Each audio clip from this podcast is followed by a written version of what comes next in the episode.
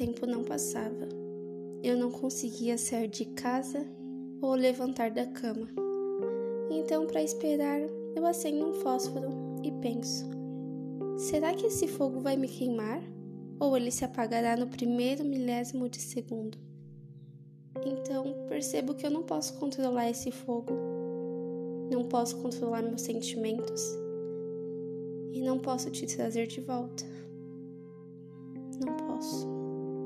Você era incrível, gentil, humilde, amada e faz tanta falta.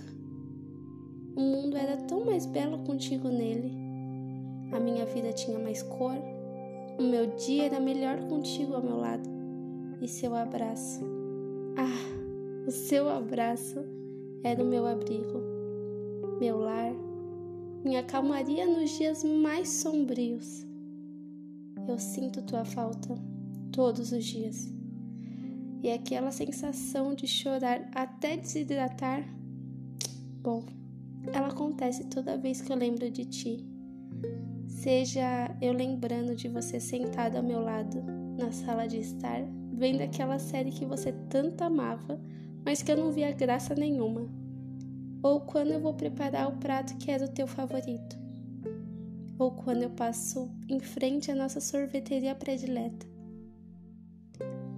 Viver sem ti é torturante.